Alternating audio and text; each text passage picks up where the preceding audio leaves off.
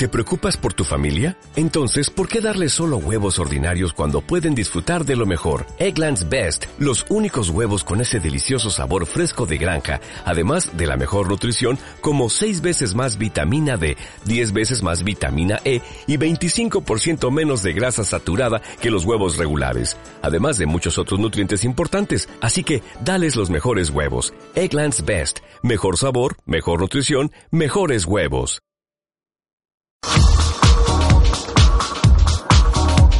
Esto es Hechos al Derecho. Programa institucional de la Facultad de Derecho de la Universidad Católica de Oriente. Porque usted merece conocer. Bienvenidos.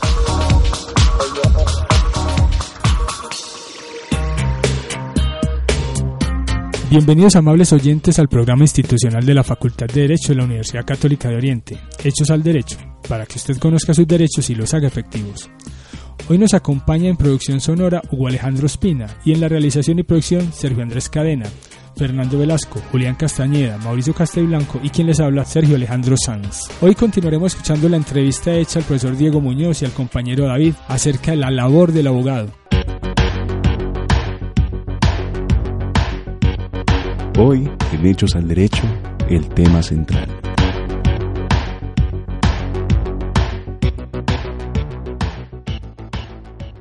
Un profesor español el año pasado me hacía unos comentarios fuera de grabación en donde él decía, si realmente el legislador quisiera que las cosas funcionaran, haría las reglas para que las cosas funcionaran y no nos darían acciones de participación política o jurídica que no serían necesarias si las cosas quedaran bien diseñadas. O sea, si hacen un buen diseño de un plan de salud, no tendríamos necesidad de la tutela, si protegieran el medio ambiente y los derechos colectivos, no tendríamos necesidad de la acción popular y de la veeduría, y nos invitaba a nosotros a de pronto dejar de ser tanto abogados para empezar a participar más en política. Las calificaciones de estas evaluaciones nacionales que hacen a los profesionales dicen que la carrera menos preparada en, en, en, este tema democrático y social es el derecho. ¿Por qué? ¿Qué podemos hacer para que el abogado que supuestamente quería estar más cercano a esa realidad y a esos valores democráticos, sí, es el menos calificado, el menos preparado en eso? Claro. Eh, hay una, digamos, eh, parte, parte de esta, de esta, de esta conversación que, que incluso eh, nos permite entender que más allá del problema del oficio del abogado, de lo que estamos hablando es de las ciencias jurídicas. Y que por ende, si lo llevamos al campo de las ciencias jurídicas, el hecho jurídico deja de ser un hecho como un dado ya construido y por ende solo susceptible de ser implementado técnicamente para convertirse en algo que debe ser problematizado, investigado, construido, eh, eh, tensionado constantemente, que creo yo es la orientación que permite hablar de ciencias jurídicas. En ese sentido, lo que yo creería es que en Colombia hemos optado demasiado por tener funcionarios del hecho jurídico reducidos a esa idea de ser los implementadores de los que ofician como eh, operadores de y no como constructores e investigadores de ese hecho. ¿sí? En ese sentido, yo creo que hay un exceso técnico y hay un faltante en el campo académico y un faltante en el campo ético y político. Tenemos muy buenos técnicos del hecho jurídico, tenemos pocos investigadores del hecho jurídico y mucho menos personas con un compromiso ético y político en torno al problema jurídico. Yo creo que parte de lo que habría que empezar a repensar en los lugares en donde eh, facultamos para que algunos profesen ser abogados es dar más herramientas académicas y más herramientas éticas y políticas para que su hacer no se circunscriba única y exclusivamente a poner en operación algo que parece que ya está definido. Y este problema es muy importante porque ese es el problema eh, que en el 19 amplía el abanico de las ciencias jurídicas, es decir, la pregunta sociológica por el derecho, antropológica, histórica, filosófica, eh, psicológica, etcétera. Y es que eh, el, derecho no puede tratarse como algo que ya está, ¿sí? O sea, el pensar que el derecho es algo que ya está es momificar lo que está en movimiento. Y lo que está en movimiento es la vida social. Luego, el derecho no puede estatizar la, la dinámica social. Por el contrario, el derecho debe estar constantemente sumado a la dinámica social. Pero la herencia que nos queda en esa vertiente técnica es que hay que pensar el derecho como algo estático, no como algo en movimiento. Yo a veces creo que, esa necesidad del derecho positivizado, del exceso de formalismos, del creer que ya está dado, que increíblemente eso se da en el siglo XIX, pues después aparece que el CENIDI confirma mucho más que supuestamente la norma es perfecta y que está clara, ¿sí? Y que permite el atropello de la Segunda Guerra Mundial por creer que la ley sustenta todo y que el derecho sustenta todo. Es también el miedo del poder a, ser cuestionado. Claro, y, pero y más que eso Sergio, es, yo creo que, volviendo a esto, es que la reflexión que aparece en este tipo de planteamientos es que, digamos, el poder no es una instancia por fuera del sujeto y sus relaciones. Me explico, el poder no es no está ubicado en un lugar, el poder no está encarnado en una estructura. Eh, el poder se da en una relación y por ende, si uno es capaz de comprender que el poder está en una relación, en últimas los sujetos son los del poder. Pensar el poder como ubicado en el Estado. Pensar el poder como aquello que solo es posible y por ende solo lo puede quien anda al servicio del aparataje administrativo estatal, dentro de ello eh, lo jurídico, eh, está negando un planteamiento que al menos a finales del 19 y principios del 20 las ciencias jurídicas van a poner en, en, la mesa como un tema de debate fundamental.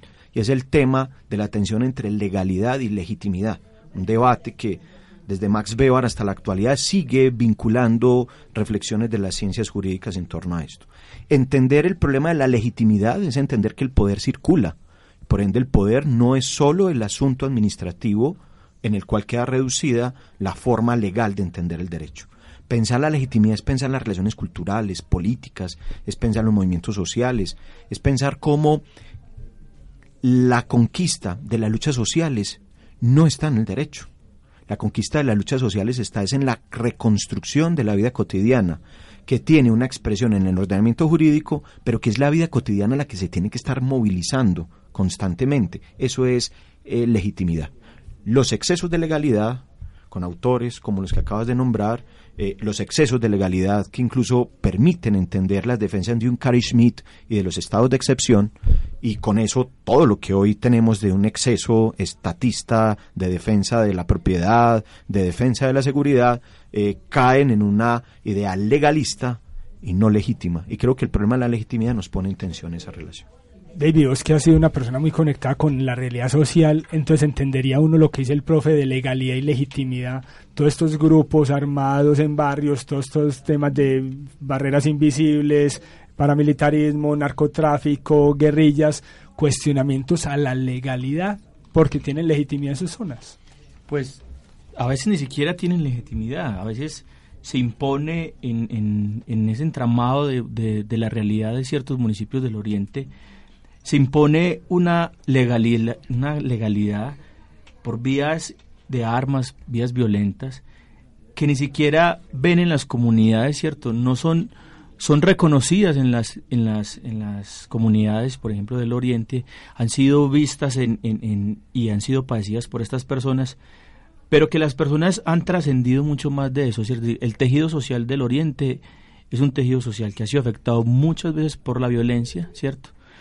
Pero que la mayoría de veces se ha intentado salir de ahí por medio de la legalidad, por medio de cosas muy, muy desde la norma, ¿cierto? Pero la norma a veces no representa lo que esas comunidades viven y sienten.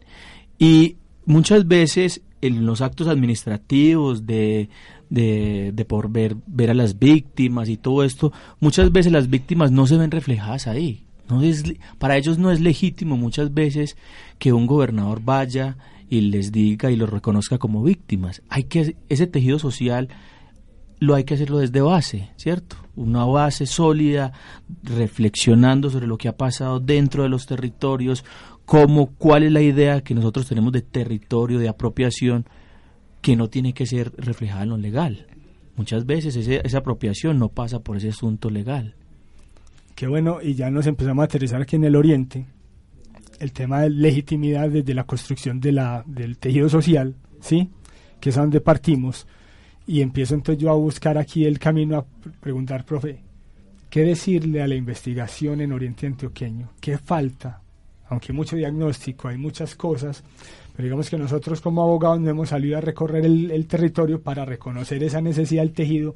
¿Qué le podríamos decir a los estudiantes de Derecho que le puedan aportar a la construcción de ese tejido social como base para la, legitimidad y la construcción del poder desde la base? Claro, claro hay una yo, yo, creo que esto en esto no hay fórmulas como en como creo que en ningún campo de las, del, del, pensamiento social pero sí creo que hay una hay una reflexión que queda y esa y esa reflexión parte incluso de la cita que traía ahorita y es que uno digamos uno antes de pensar su opción profesional uno antes de pensar su opción laboral tiene que pensarse como sujeto y pensarse como sujeto es pensar el, momento histórico, es pensar las relaciones en las que uno está, es pensar la base comunitaria a la que uno pertenece, es pensar al servicio de quién o de quiénes está lo que uno hace, piensa, siente, es pensar qué tipo de fuerzas eh, propone uno, pero también son eh, inoculadas desde otro lugar en uno.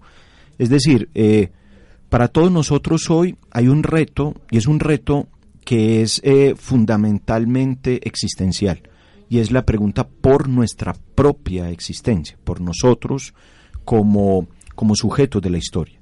Eh, mi reflexión, no solo para los estudiantes de Derecho, sino para todo tipo de ser humano que habita este momento histórico, es cómo nos pensamos como sujetos. Y, y de ahí se desprenden otros asuntos. Por ejemplo, eh, pensarnos como sujetos es, es, pensar en la realidad en la cual nosotros estamos. Eh, si nosotros no comprendemos la realidad en la cual nos estamos, eh, evidentemente ese, esa ingenuidad no nos va a absolver de equivocarnos. El equívoco no va a desaparecer porque yo ingenuamente no lea mi realidad. Re leer la realidad, la lectura de mundo es una obligación de todos nosotros como sujetos. Pero que se vuelve aún más eh, importante y aún más exigente cuando mi función tiene una pretensión, todas la tienen, pero unas más explícitas que otras hacia lo público. Y yo creo que ahí entra muy bien el oficio del abogado.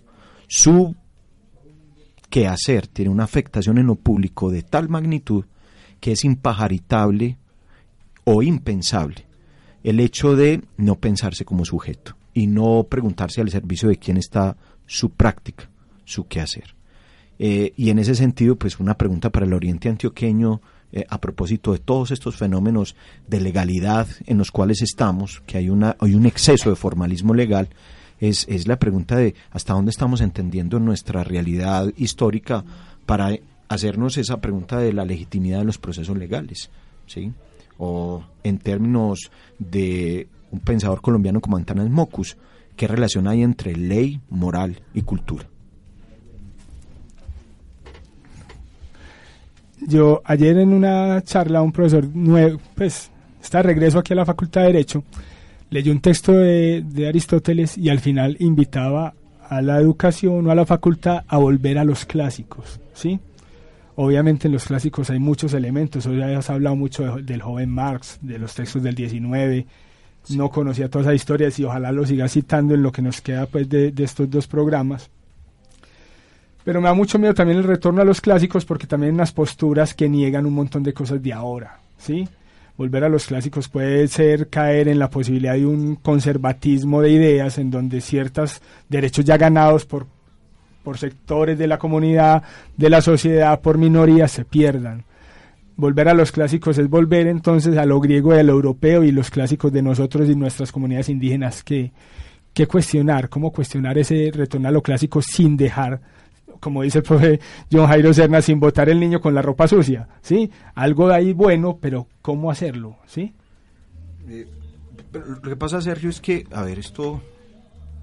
Mmm, a ver, es, esta es una pregunta que es, eh, es muy interesante asumirla eh, y ojalá en la perspectiva de un debate, ¿sí? Es decir, cuando hay una perspectiva de un debate es eh, con otras con posturas y, y poder eh, establecer una discusión seria sobre esto porque eh, a veces en muchas de las cosas que, que, venimos conversando y en las que venimos nosotros trabajando, hay unos excesos de algo que, que incluso otros autores propusieron en algún momento y eso le llamaron higiene mental. De, de entonces, de ahora en adelante, porque Aristóteles escribió en el siglo V antes de Cristo, no era Grecia, no estamos en Grecia, no estamos antes de Cristo, no estamos hablando de la polis griega, sobre todo ateniense, entonces eso ya no nos sirve a nosotros y fácilmente podemos caer en una suerte de higienismo mental eh, que tiene un problema a todas luces eh, eh, grave y es no entender que la arquitectura,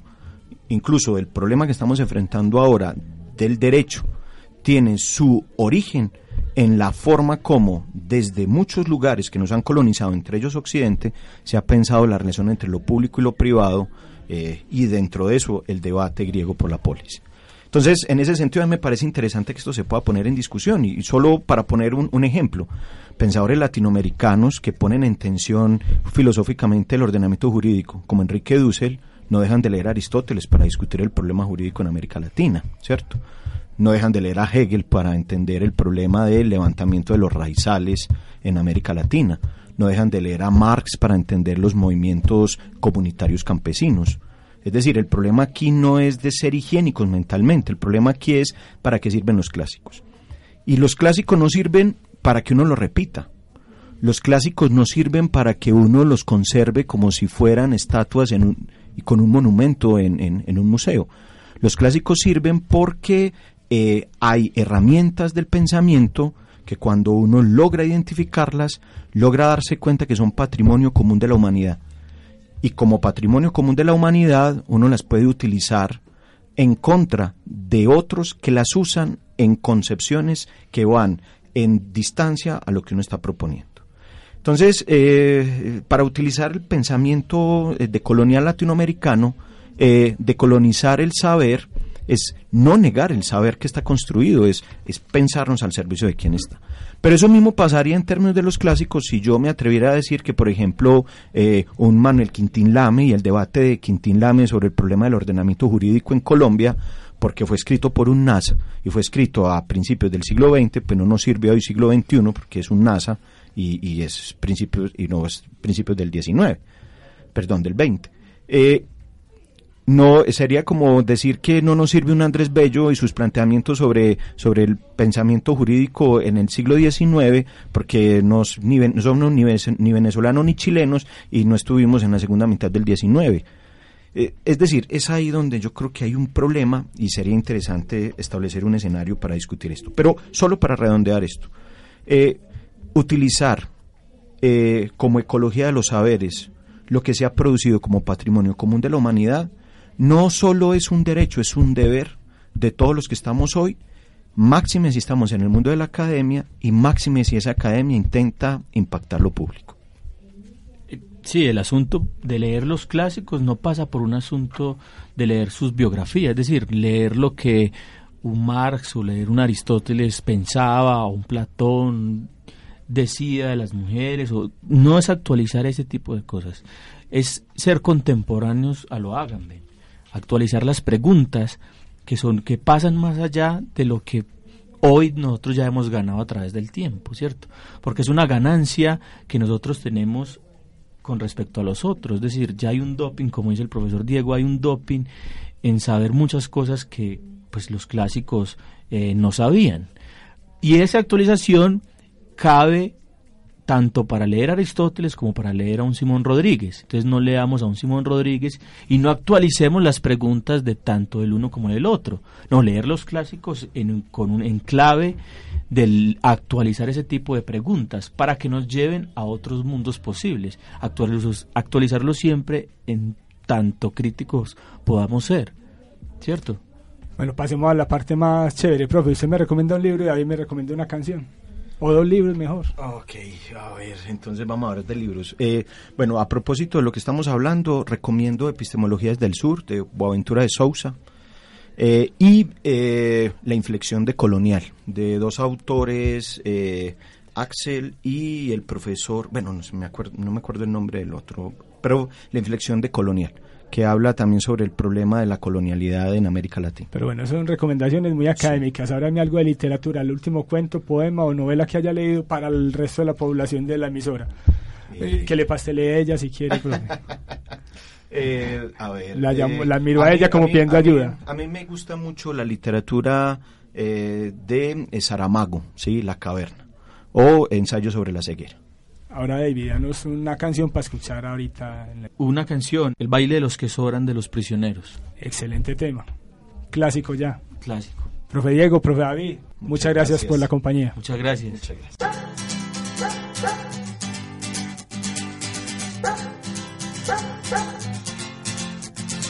Es otra noche más de caminar es otro fin de mes sin novedad.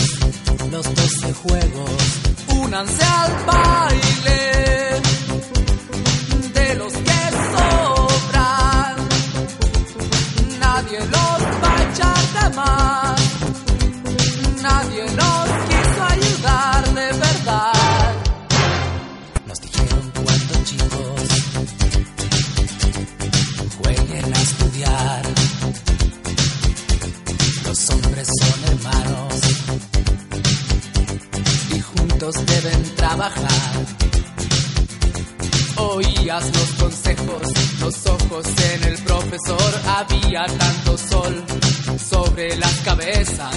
Y no fue tan verdad porque esos juegos al final terminaron para otros colores y futuros y dejaron a mis amigos de los que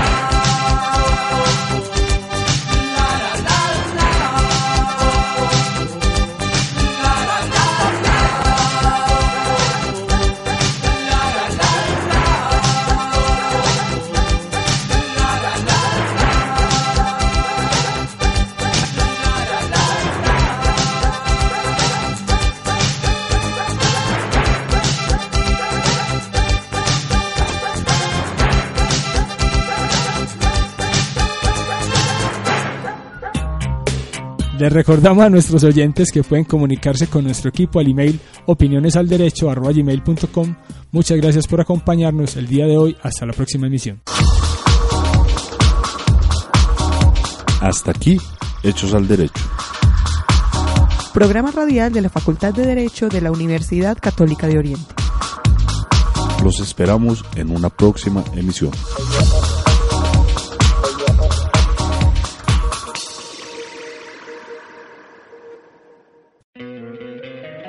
Encantaría tener 100 dólares extra en tu bolsillo?